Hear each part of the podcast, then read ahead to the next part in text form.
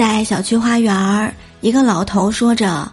那日华山论剑，先是他云起黯然销魂掌，